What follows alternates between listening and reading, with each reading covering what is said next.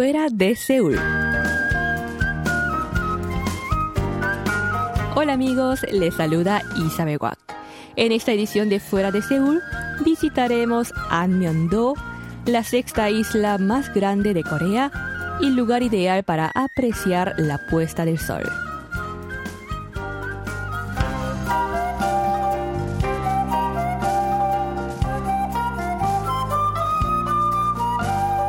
Si la franja costera del Mar del Este es famosa por ser el primer lugar de la península coreana para ver amanecer, la del Mar Amarillo al oeste es notoria por sus hermosísimas puestas de sol. Cuando llega el ocaso, el rojo atardecer tiñe el vasto cielo, colindante con la superficie del mar en el lejano horizonte, los tenues y rojo vestigio del sol antes de la oscuridad abrazan cálidamente al que los aprecia. Gracias a su hermoso paisaje antes de oscurecer y también por el alto valor ecológico de sus bancos de arena y marismas, Tean se ha convertido en la única franja costera de Corea designada de por sí como parque nacional. En el Parque Nacional de Tean hay varios senderos costeros.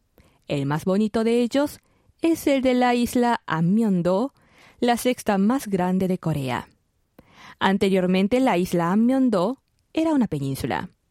Pero durante el reinado de Injo de Chuseon, para facilitar el transporte de granos recaudados como tributo al Estado, se construyó un canal en la parte que conectaba con tierra firme y desde entonces quedó como una isla. En 1970 quedó ligada mediante un puente llamado Yeonyukgyo.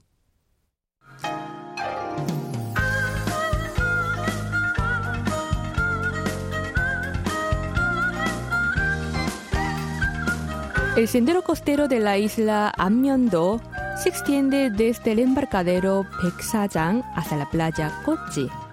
Peksajang es el embarcadero más grande de la isla. En primavera, es famoso por la gran cantidad de cangrejos azules que llegan allí, mientras que en otoño el producto pesquero más comerciado son las gambas grandes. Una vez que atraviesan el embarcadero, verán un frondoso bosque de pinos. Cabe destacar que al menos hasta la época de la ocupación japonesa, había tantos pinos en esta isla que se solía decir que en Amyeon-do uno no tenía por qué preocuparse para ganarse la vida si tan solo tenía un hacha en la mano. El sendero costero de Amyeon-do termina en la playa Kochi, considerada como uno de los mejores sitios sobre el litoral oeste para apreciar rojo atardecer, junto con el río Chesok en Pyeongsan y la isla Songmo-do en Incheon. El rojo atardecer en Amyeon-do es en sí un tesoro natural de esta isleta, pero su fama se debe en parte también a un viejo matrimonio. ¿Qué quiero decir? La expresión viejo matrimonio alude a un par de rocas que emergen sobre las aguas como ciclópeos guardianes, llamadas roca marido y roca esposa respectivamente. Así se refieren a ellas desde el reino de Shilla, fundado en el año 57 a.C. Respecto a la roca esposa, dice la leyenda que es una mujer que quedó convertida en roca tras esperar por mucho tiempo a su esposo, que fue reclutado por las autoridades del citado reino para participar en una guerra contra una dinastía vecina. Se dice, por supuesto, que la roca marido es su consorte, que también quedó petrificado por el gran sufrimiento de ver a su mujer convertida en roca.